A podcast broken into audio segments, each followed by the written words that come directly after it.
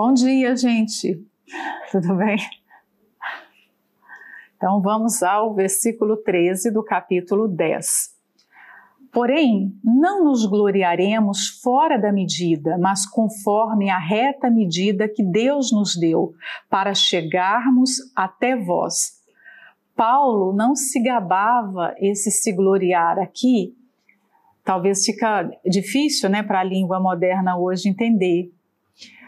Nós que fazemos a obra de Deus, estamos mais familiarizadas com a Bíblia, é, é, fácil a compreensão, mas as pessoas que não conhecem muito bem, isso não é um termo usual, né? O que, que seria se gloriar, se gabar, se autoelogiar, se sentir demais, aquelas pessoas que se acham, né? E o apóstolo Paulo fala aqui não nos gloriaremos fora da medida, mas conforme a reta medida que Deus nos deu.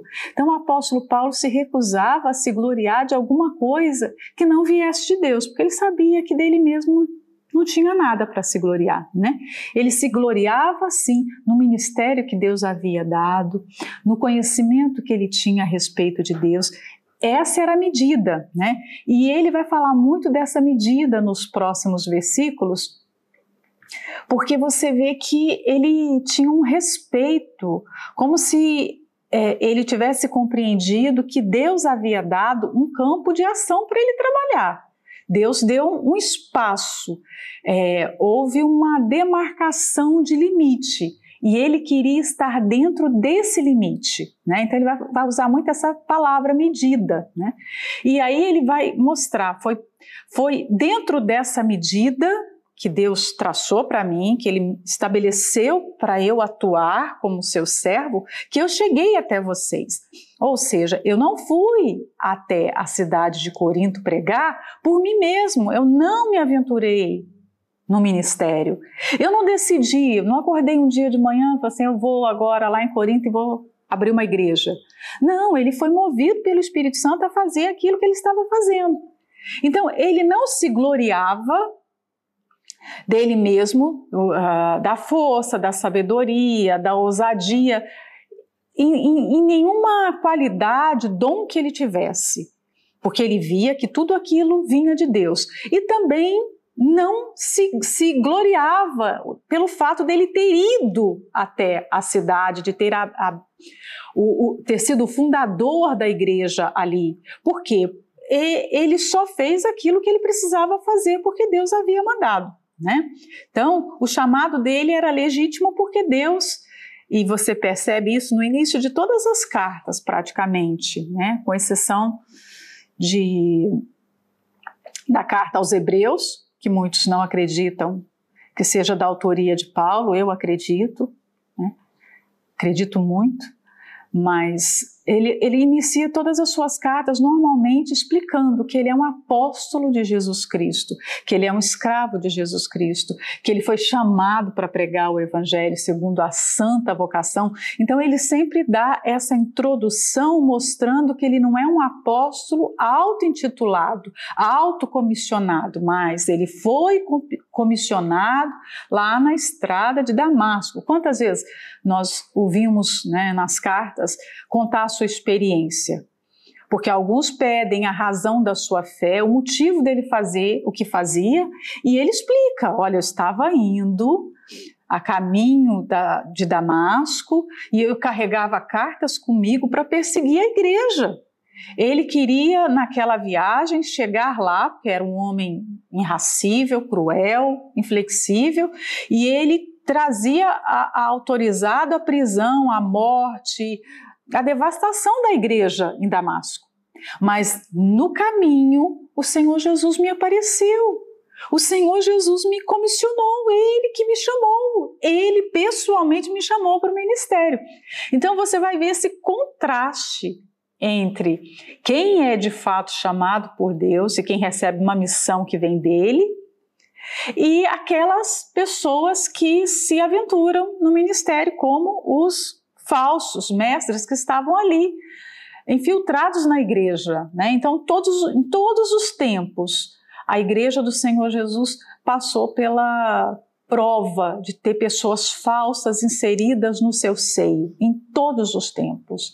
Não houve um só período que a igreja fosse a, a igreja terrena, né? A, a, esse, esse agrupamento de pessoas que se unem em torno do nome de Jesus, não houve um só tempo que ela fosse assim completamente pura. Não tem ninguém aqui que uh, seja joio. Não. Sempre teve esse tipo de ataque.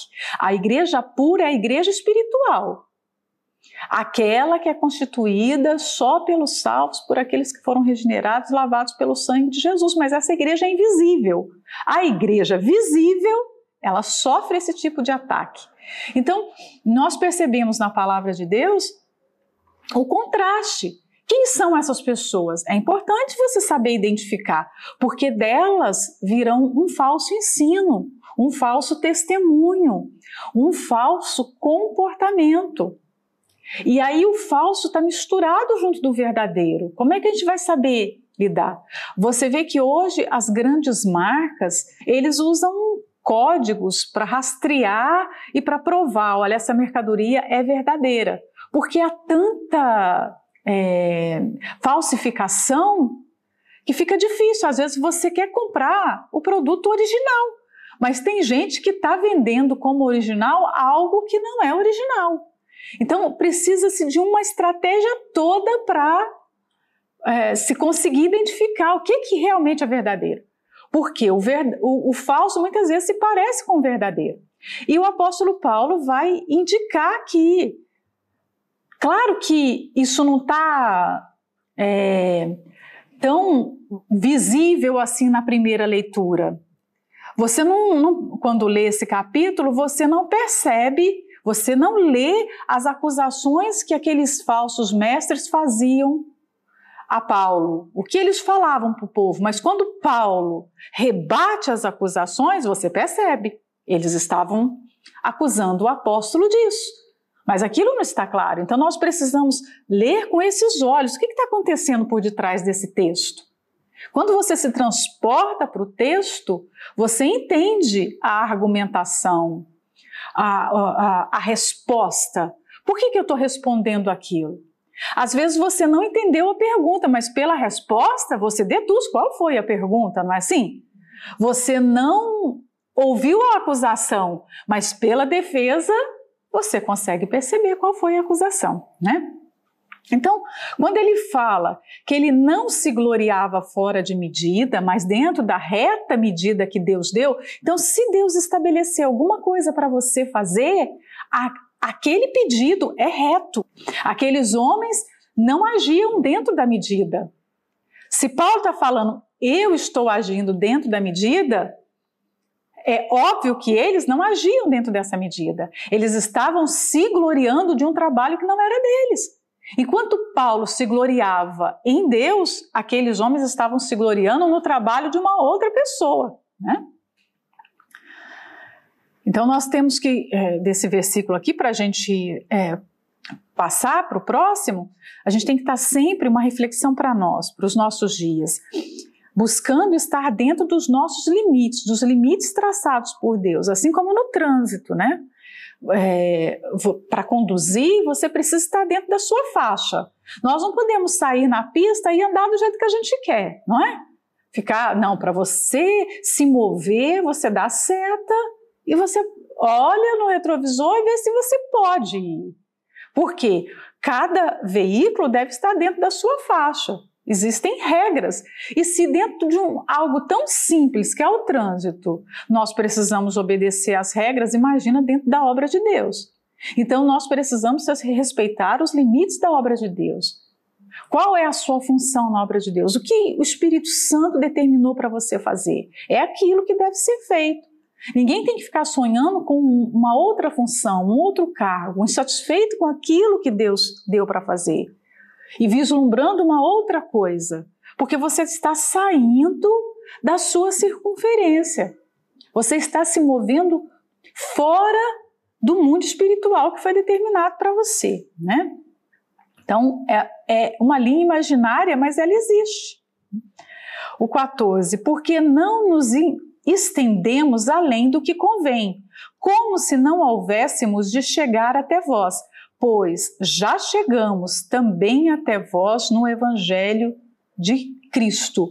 Então, é, é, é, como se ele estivesse vendo a linha, essa linha invisível, e ele fala, né? Nós não esticamos essa linha. Eu não me estendo além do que convém. O que convém para ele era o quê? O que convinha, melhor dizendo, para ele era o quê? Era estar dentro da vontade de Deus. É para pregar em Corinto, eu vou para Corinto. É para pregar em Roma, eu vou para Roma. Eu me lembro, eu não sei qual uh, carta que tá, que ele fala do seu desejo de ir para a Espanha pregar o Evangelho. Por que ele queria ir para a Espanha? Porque o Evangelho nunca tinha chegado até lá. Então havia esse desejo de ir para Roma falar com os cristãos em Roma. Mas Paulo sempre contava com a resposta final vinda da boca de Deus. Ou seja, aqui estão os meus planos, mas quais são os planos do Senhor? Né? Então, eu não vou esticar a linha. Quantas vezes a gente tenta forçar alguma coisa? Né? Em outras palavras, o apóstolo Paulo está falando do nosso jeitinho. Eu não vou dar um jeitinho para fazer algo diferente do que Deus pediu. Eu quero estar dentro da vontade dele, né? Então, como ele pediu, eu fui até, eu cheguei até vocês. Então, tinha alguma glória porque Paulo havia chegado em Corinto? Não.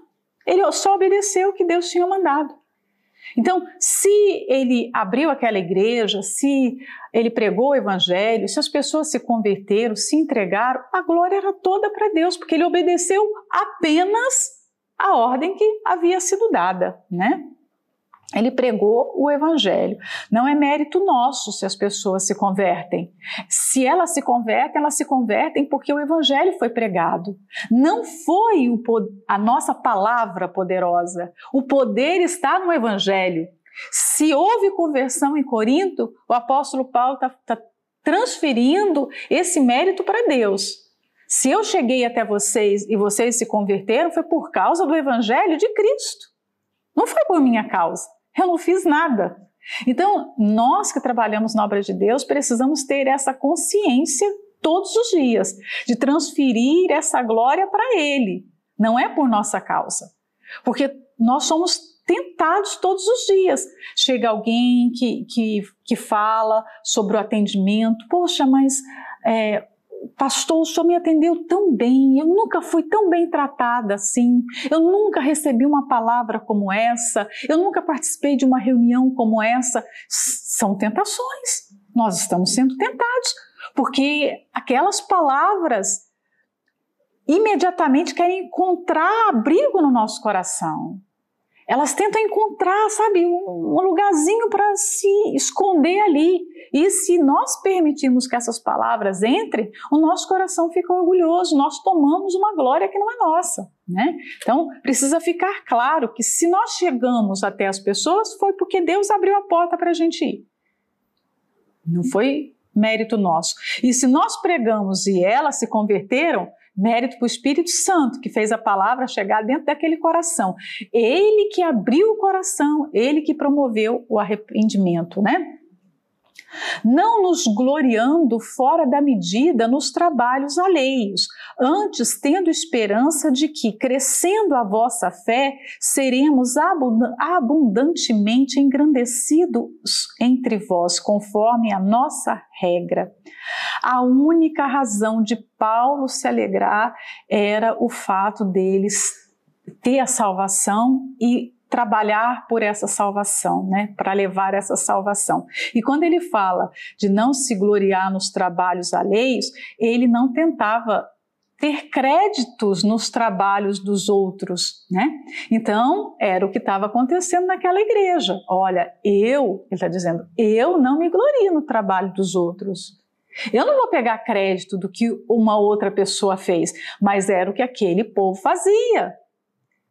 Eles, é muito fácil você chegar num lugar onde a igreja já está estabelecida, onde já tem um povo convertido, dizimista, ofertante. Eu me lembro de há muitos anos atrás ter ouvido Isso aconteceu no estado lá no Brasil, de ter ouvido um pastor comentando assim: olha, os melhores membros que nós recebemos nas nossas igrejas são membros da Igreja Universal. Eles já vêm libertos, batizados com o Espírito Santo, dizimistas e ofertantes. Tudo pronto. Quando eu ouvi aquilo, porque você percebe que tem gente que se especializa em ser é, pescador de aquário, tem gente que está interessado em ganhar membros de outras igrejas.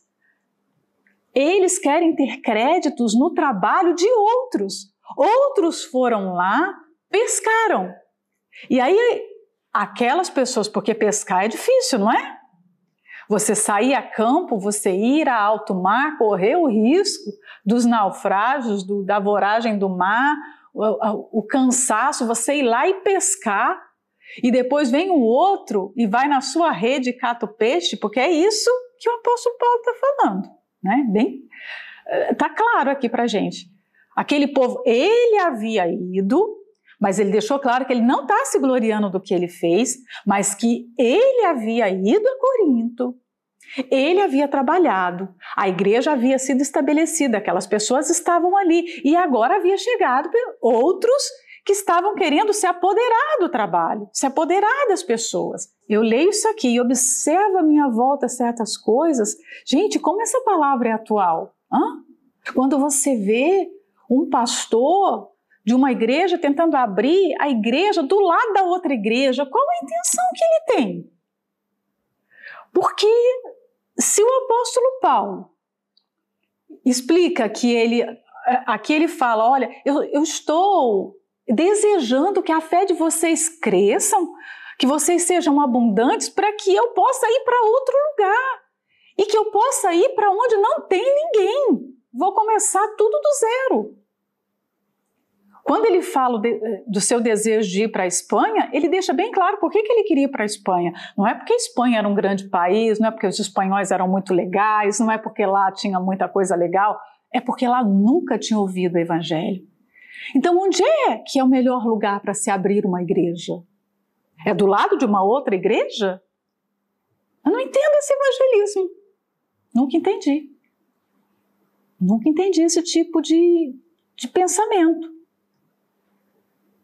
Uma das coisas que nós aprendemos desde o início, quando eu cheguei à Igreja Universal, eu me lembro como se fosse hoje do pastor ensinar os membros a evangelizar e dele falar: leve essa mensagem, leve esse convite para uma pessoa que está sofrendo, que está é, depressiva, endemoniada, viciada. Eu nunca ouvi um pastor da Igreja Universal, eu nunca ouvi, não sei você, mas eu nunca ouvi Leve esse convite para um evangélico que mora perto da sua casa para ele vir para a nossa igreja. Você já ouviu? Porque o bispo sempre orientou. Nós temos que pescar lá, onde está tendo prostituição, é, crime. Nós vamos para os presídios, nós vamos para as comunidades, nós vamos evangelizar moradores de rua, não é? Sempre foi assim, porque é assim que a Bíblia ensina. É isso. O que foge disso está revelando uma má intenção. Quem está indo pescar no aquário, na verdade, está deixando transparecer o seu interior, está mostrando que tem uma má intenção por detrás. Por que aquela pessoa quer ganhar alguém que já foi evangelizado para o Senhor Jesus? Hum? Ela já não foi evangelizada? Não existem milhões de outras pessoas precisando ouvir essa palavra? Então, quando o apóstolo Paulo fala, eu não quero crédito do trabalho de ninguém, mas tem gente que está querendo. Tem muita gente que quer se aproveitar do trabalho do outro. O trabalho alheio é você ir semear no campo que Deus deu para o outro. Então, quando o apóstolo Paulo fala desse dessa medida, desse espaço, dessa linha, é como se Deus visse o mundo como, como um grande campo e que ele determina o raio de ação de cada um dos seus servos. É ele quem estabelece. Se Deus mandou você para um determinado lugar, você está ali com uma missão. E qualquer pessoa que entrar no seu campo porque tem outros interesses, está querendo crédito no trabalho que não é dela, está querendo espaço num espaço que Deus deu para outro. Imagina você tentar roubar o trabalho de outro. Tem ministério que Deus deu para determinadas pessoas. Você pode achar lindo, mas Deus não deu para você. Por exemplo, eu posso achar lindo uma pessoa cantando, louvando Jesus, compondo canções lindas. Eu tenho vontade de fazer uma música. Se um dia eu fizer uma música, eu já estou feliz. Tenho a maior vontade. mas esse não é o meu ministério. Não é o não, Deus não me deu esse talento. Eu posso olhar as pessoas cantando, puxa, que voz linda. Mas se eu começar a cantar, vai ser um espanto. Só Jesus que, que me ouve, que acha lindo. Só Ele, mas ninguém. Então eu não posso desejar entrar no campo daqueles nos quais Deus deu o talento. Se Deus deu o talento para alguém evangelizar e ganhar jovens, ah, eu, ah, que trabalho lindo, acho que eu quero evangelizar. Não é o que eu quero fazer, é o que Deus quer que eu faça. Porque eu posso estar querendo evangelizar os jovens e Deus pode estar assim, eu quero que você fale com os Calebes. E aí? Eu vou ser feliz e realizada fazendo a vontade de Deus. E normalmente a vontade de Deus não combina com a nossa vontade. Porque Deus vai nos moldar trabalhando essa nossa vontade obstinada e teimosa, essa nossa vontade carnal.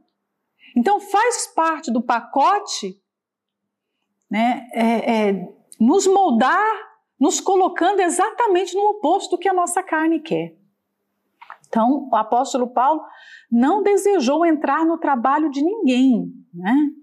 Nós precisamos aprender a ficar confinados na vontade de Deus. A gente está ouvindo tanto essa palavra confinamento, e eu falei para Deus esses dias: eu quero ficar confinada, mas confinada na tua vontade, confinada naquilo que o Senhor pediu para eu fazer, naquilo que o Senhor me mandou fazer. É para fazer isso? Então eu quero encontrar alegria fazendo isso, prazer fazendo isso. Não pode ser um peso ser a vontade de Deus. Os teus mandamentos não são pesados, disse Davi. Então, como eu, eu vou ficar lutando contra a vontade de Deus? Ah, Deus me mandou para a Rússia, eu vou ter que aprender o russo. Amém, vou aprender o russo. O russo vai ser a língua mais bonita do planeta. Se Deus quer que eu aprenda russo, Ele, ele quer que eu fale com esse povo, então eu vou falar. Ele vai me dar habilidade, eu vou ver desenho animado em russo, eu vou tentar ler gibi em russo, eu vou ler rótulo do mercado em russo. Eu, é a vontade de Deus. Então, a vontade de Deus faz o homem feliz. Nós precisamos é, voltar a, a, a ter sensibilidade para encontrar a felicidade naquilo que Deus aprova. Quando você vê um homem preso que perdeu tudo, literalmente tudo, preso, passando seus últimos anos de vida numa prisão, mas ainda assim feliz, como foi o apóstolo Paulo, você percebe, ele encontrou o propósito da sua vida. E quando você encontra, acabou todas as suas guerras, né? Você não, tem, você não vai lutar mais contra a vontade de Deus, porque você já está satisfeito nele. É, o crescimento espiritual, para mim, é você encontrar realização, satisfação em Deus. Não importa o momento que você esteja vivendo, a circunstância que você esteja passando. Pronto. Você está dentro da vontade dele, você está feliz. E era isso que Paulo tinha. Você percebe isso em todas as cartas. Perceba, nos últimos anos de Paulo é, em Roma, ele passou preso é, e, e, os estudiosos é, indicam que ele teve dioturnamente soldados da guarda pretoriana junto dele, às vezes algemado, às vezes dentro da cela. Você imagina alguém preso a você. Você está numa condição difícil, porque você é um prisioneiro, você não tem um tratamento justo, você está sozinho, você não tem comida adequada, você não tem sol, você não tem nada. É, é, não existia direitos humanos naquela época, né? Imagina. Então, o apóstolo Paulo estava submetido ali a, maus tratos, a, a um tratamento injusto. E ainda assim tinha que testemunhar para uma outra pessoa. Normalmente, quando você é, está com dor, você fica assim, indisposta, mal-humorada. Mas e a alegria do Senhor Jesus? E a satisfação dele? Se uma pessoa ficar algemada a você uma semana, ela vai sair dali amando o Senhor Jesus, ela vai sair dali rejeitando tudo que é do Evangelho. Se uma pessoa estivesse algemada, presa a mim, o que ela sentiria? Eu fiquei pensando. É impossível você não pensar. Que impacto teria? Porque a maioria dos da casa de César se converteram. Paulo, quando escreve, se eu não me engano, é a carta é, a Filemão, ele, ele cumprimenta os da casa de César. Por quê? Porque o testemunho dele foi extraordinário para aqueles homens. Você sabe o que é tal gemado o apóstolo Paulo? Quem não gostaria, né? Quem não gostaria, podia ser em qualquer lugar. Mas a alegria que ele sentia em Deus, o prazer. Você não percebe reclamação, você não percebe um homem frustrado, amargurado, um homem infeliz, um homem raivoso, mal-humorado. Você percebe um homem realizado. Quem poderia estar realizado dentro de uma prisão? Mas Paulo era realizado, porque a realização não vinha do que estava acontecendo no exterior, vinha de estar dentro da vontade de Deus. Eu estou na prisão agora e é a vontade de Deus que eu esteja na prisão. Eu estou em Corinto, é a vontade de Deus que eu esteja em Corinto. Eu estou em Éfeso, é a vontade de Deus que eu esteja em Éfeso. Então, se realize dentro da vontade de Deus. É a vontade de Deus que você esteja aí agora nessa cidade esteja auxiliando, esteja de repente cuidando de criança, ou cuidando de idosos, ou cuidando de jovens, ou cuidando de panela, de comida, dando comida para quem está no exército. Não sei o que você está fazendo, mas se é a vontade de Deus, ela é boa, perfeita e ela é agradável. Gente, ela é agradável, ela traz satisfação. Né? Então, nós temos que parar de ficar insatisfeitos e tentando sair da vontade de Deus para fazer a nossa vontade. Isso vai trazer sofrimento, né? O 16 fala: para anunciar o evangelho nos lugares que estão além de vós e não em campo de outro, para não nos gloriarmos no que estava já preparado. Aqui ele deixou claro que a fé daquele povo crescendo, aumentando, o que, que ele ia fazer? Ele iria ir para outros lugares. Olha, anunciar o evangelho nos lugares que estão além de vós e não em campo de outro. Eu não vou semear em campo, eu não vou chegar lá. Já tem alguém pregando Jesus aqui? Ótimo, fique aí, eu vou para outro lugar. É isso que acontece hoje? Não. É antibíblico isso, gente. O que está acontecendo hoje é antibíblico completamente antibíblico. Ah, tem uma igreja universal aqui, eu vou abrir bem de frente, eu procurar o lugar mais perto, porque eu quero ficar. Como assim? Né? Então o apóstolo Paulo não queria semear no campo do, de outra pessoa, né? ele, ele tinha entendido. Ele queria fazer além. E outra coisa que a gente pensa quando é, é, fala né, em fazer além. O que nós temos feito que ninguém fez ainda? Porque Paulo tinha esse desejo. Eu não vou semear no campo do outro, eu não vou fazer o que o outro está fazendo. O que que você, o que que eu, o que nós temos feito que ninguém fez ainda? Às vezes não se faz nem o que é mandado fazer. Quanto mais ter essa sede de fazer além então, olha o contraste que existe entre o falso e o verdadeiro. Tá aí, tá visível, não tá? Tá claro. Então, nós precisamos ter essa sede, esse desejo de ir além, de buscar fazer mais para Deus. Peraí, essa cidade está aqui, nós chegamos aqui. Normalmente se assume o trabalho de um outro pastor, né, de uma outra esposa naquele lugar. O trabalho já foi até um determinado ponto. Eu preciso ir além daquilo. É a vontade de Deus que algo além seja feito. Mas eu preciso ter fé, eu preciso ter disposição para isso, eu preciso dobrar meu joelho, dobrar as minhas orações, eu preciso me entregar para fazer além. O sacrifício tem que ser além. Mas quem está disposto a, a fazer esse sacrifício? Às vezes não se faz sacrifício nem para manter um trabalho que já foi feito. Então, isso aqui é muito missionário, é muito nosso dia a dia, né? Para quem trabalha na obra de Deus, isso aqui é a nossa realidade, é o nosso dia a dia. O 17 fala: aquele, porém, que se gloria, glorie-se no Senhor. Gente, Paulo lança a mão aqui de qual passagem bíblica? Que, que ele está falando? Vocês conhecem.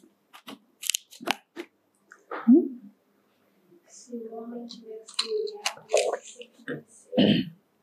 Jeremias 9, 23. Assim diz o Senhor: não se glorie o sábio na sua sabedoria, nem se glorie o forte na sua força, não se glorie o rico nas suas riquezas. Então, Deus está dizendo aqui motivos que normalmente o homem costuma se gloriar. Ele, se, ele costuma se gabar, ele se, se jactanciar, se orgulhar na sua sabedoria, né? na sua força e nas suas riquezas. E, e, e esses três pontos aqui, você pode destrinchar que todo mundo vai ter alguma característica disso aqui, ou o poder, ou a força, a, o poder que eu digo, a autoridade em algum momento, que todo mundo tem de alguma forma uma autoridade. Todo mundo se acha bom em alguma coisa porque tem algum talento, então é um tipo de sabedoria, mas Deus condena que o homem se orgulhe de qualquer coisa que ele julga ter é, de bom em si. Mas nós podemos nos gloriar em uma coisa, ele permite. Ele permite que nós nos gloriemos apenas por uma coisa. E qual é? Ele responde a seguir no 24, ó. Mas o que se gloriar, glorie-se nisto, em me entender e me conhecer que eu, o Senhor, que faço beneficência, juízo e justiça na terra, porque destas coisas me agrado, diz o Senhor. Então Deus só se agrada de ver uma pessoa que busca entendê-lo e conhecê-lo. Imagina isso. E aquele que conhece, aquele que entende, pode se gloriar nisso, pode ter dentro de si aquela realização, sabe, aquela, aquele motivo de muita alegria. Eu conheço a Deus. Eu tenho esse Deus habitando dentro de mim, em cada célula do meu corpo, em cada pedacinho da minha alma. Eu tenho esse Deus morando dentro de mim. Porque essa é a única coisa de valor. Por que, que nós não podemos nos gloriar em mais nada? Porque tudo que nós temos vem dele. E se eu tomo esse dom, essa sabedoria, essa força, essa riqueza, isso que eu acho que é meu, né? eu tomo isso como motivo de glória, eu estou roubando a glória de Deus. Porque Ele é a fonte de tudo isso. Então é como se eu tivesse, é, como você comprar um produto, eu compro um equipamento. Aqui está a marca. Quem fez esse equipamento? A fábrica que fez teve alguém, um design, teve uma mente brilhante que projetou. Aí eu vou lá, arranco aquela marca e coloco o meu nome. Tipo, foi eu que fiz. É isso que nós fazemos muitas vezes quando nós nos sentimos, nos achamos diante de alguma coisa que a gente tem. Nós tomamos a glória que é de Deus, né? Então, não é só é, errado, é que isso vai acabar com o nosso relacionamento com Ele. Quem é que vai querer se relacionar com uma pessoa que está usurpando o que é do outro? Nós somos todos os dias tentados a usurpar a glória de Deus. Por isso que no Sermão da Montanha o Senhor Jesus fala sobre bem-aventurados humildes. Só o humilde não pega glória para si. Só o humilde devolve toda a glória para Deus o tempo todo, toda a glória do Senhor, toda a glória. E olha, vai além de você simplesmente falar. Porque muita gente fala, não, a glória é para Deus, toda a glória é de Deus. Ela, na palavra, na boca, é uma coisa. Mas na prática isso é difícil, gente. Na prática não é tão simples assim. O mundo não glorifica a Deus em nada, não tem espaço para a glória de Deus aqui. Nada no mundo. Você vê, é, há muitos anos que eu não vejo é, o Oscar. Eu acho que se eu vi na minha vida uma vez aquilo, um pedaço, nem foi inteiro. Mas as pessoas são ali endeusadas, né? Elas são tem um tapete vermelho para elas passarem, elas estão no, na sua melhor forma, na sua melhor roupa, nos seus melhores discursos. E aí elas são enaltecidas pelas suas realizações. Só de você estar ali, porque foi indicado, já é um mérito enorme. Vai entrar para os anais da história do cinema. Fulano foi indicado por causa disso, por causa daquilo. É o filme, é a música, é o roteiro, é o diretor, é, né? tem várias categorias. E as pessoas, quando ganham aqueles prêmios, elas levantam e elas ficam ali. Imagina como está o coração de uma pessoa naquele momento de um vencedor ali. Ela está tomando toda a glória para ela. E se aquele coração está batendo, se aqueles neurônios estão funcionando, se o oxigênio está entrando dentro dos pulmões, é Deus. Tudo ali é Deus. Ela teve força, saúde para fazer qualquer trabalho, foi Deus. O único que merecia ser glorificado era Deus. E a pessoa toma aquela glória para ela.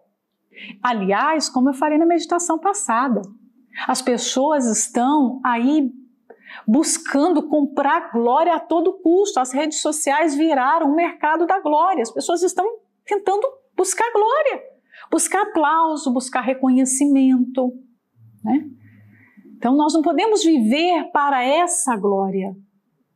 A Bíblia mostra a galeria dos homens mais notáveis Deus fez uma galeria. A Bíblia tem a história de homens extraordinários porque viveram com Deus, extraordinários porque viveram com Deus.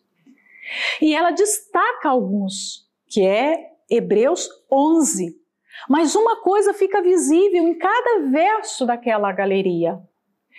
Eles fizeram proezas porque eles viveram pela fé. As proezas não foram frutos da sua coragem, da sua força, da sua sabedoria. Foram frutos da sua fé. Então, pelo que e para que eles viveram? Tá claro lá. Viveram pela fé. Ah, pela fé Baraque fez isso, pela fé Abraão, pela fé Isaac, pela fé Jefité, pela fé. Tudo é pela fé. Então, tudo que eles fizeram Fizeram porque Deus os capacitou, eles tiveram fé, e quando eles tiveram fé, veio o poder de Deus sobre eles. Então a glória deles. Eles estão ali porque eles, ah, eles merecem glória. Não, a glória é toda de Deus. A glória é toda dele. Por isso que o apóstolo Paulo repete esse verso. Eu não sei se vocês se lembram, mas na inauguração do templo, essa foi a mensagem pregada. Lembra? o que o bispo pregou? Eu me lembro daquele dia como se fosse hoje. Quando ele começou a pregar, o templo estava lotado na inauguração oficial do dia 30 de julho, né? dia 31 de julho. Na inauguração oficial, uh, a maior parte das autoridades do Brasil estava ali, os olhos do mundo, a imprensa estava ali, toda a imprensa estava reunida ali. E o bispo pregou essa palavra. Deus estava nos dando naquele dia um templo sem igual, mas a glória não era nossa. A glória era de Deus. A glória era dele, toda dele, vai ser sempre dele. E se algum dia a gente tirar isso diante dos nossos olhos, a gente vai desagradá-lo. Então eu me lembro que o bispo pregou exatamente isso aqui. Exatamente essa mensagem. E quantos não estavam sentados ali se sentindo assim, porque foram convidados para estar ali? Aquele era um convite preciosíssimo, disputadíssimo, um convite para estar na inauguração do templo. Gente, vocês não fazem ideia o quantos telefones tocavam, a gente quer um convite.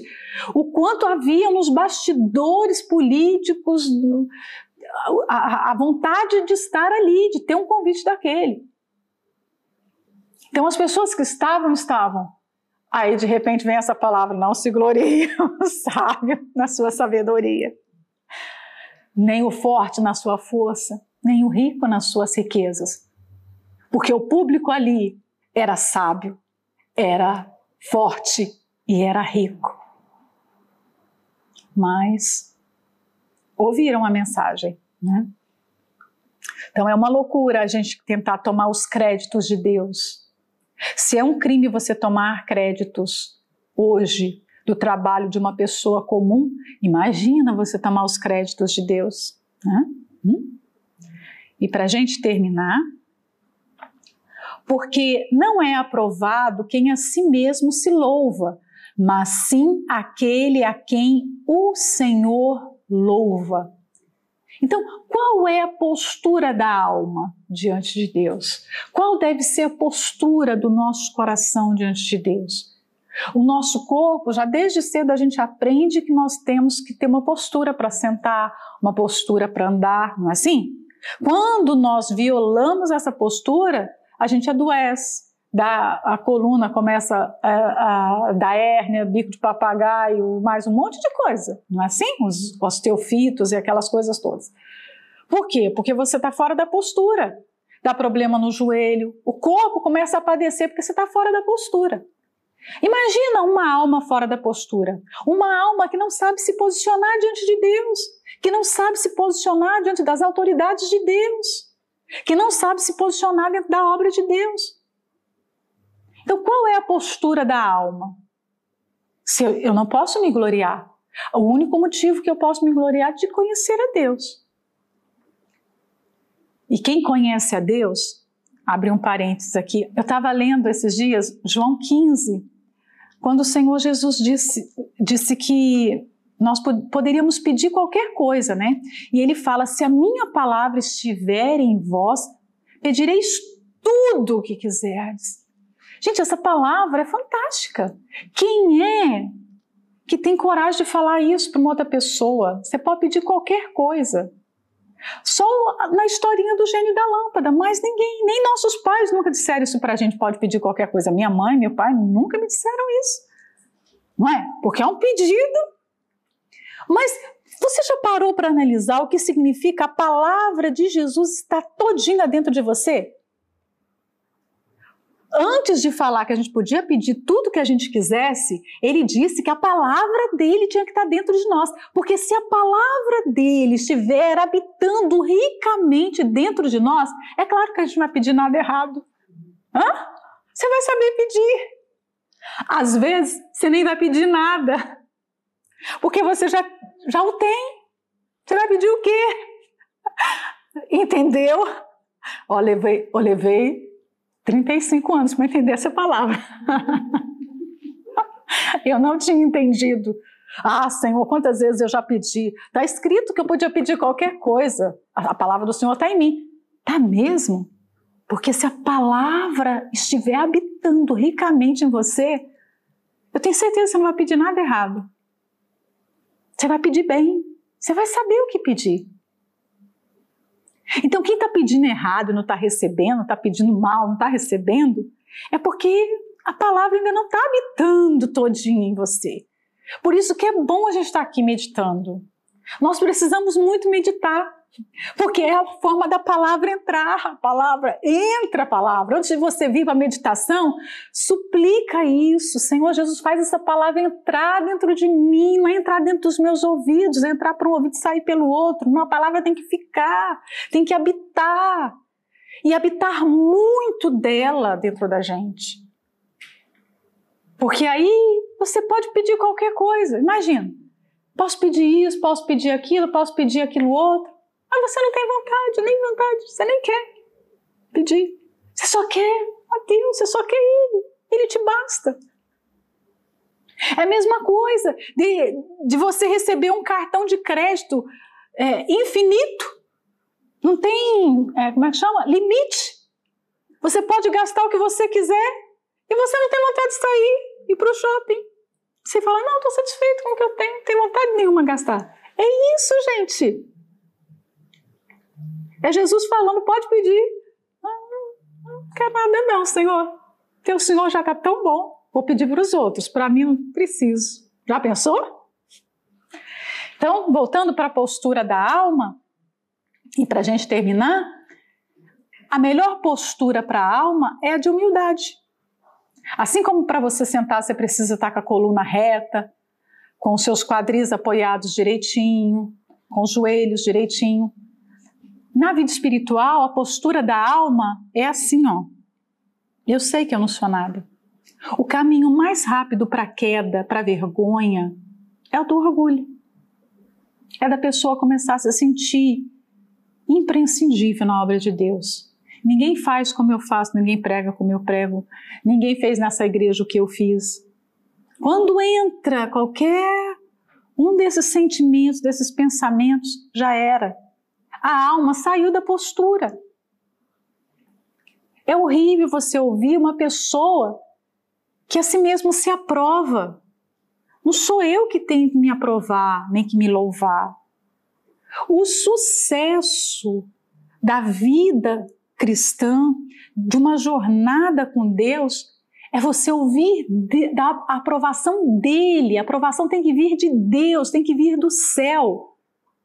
Não é você que se aprova, é ele que te aprova. Então, por isso que Paulo tava, estava feliz na prisão.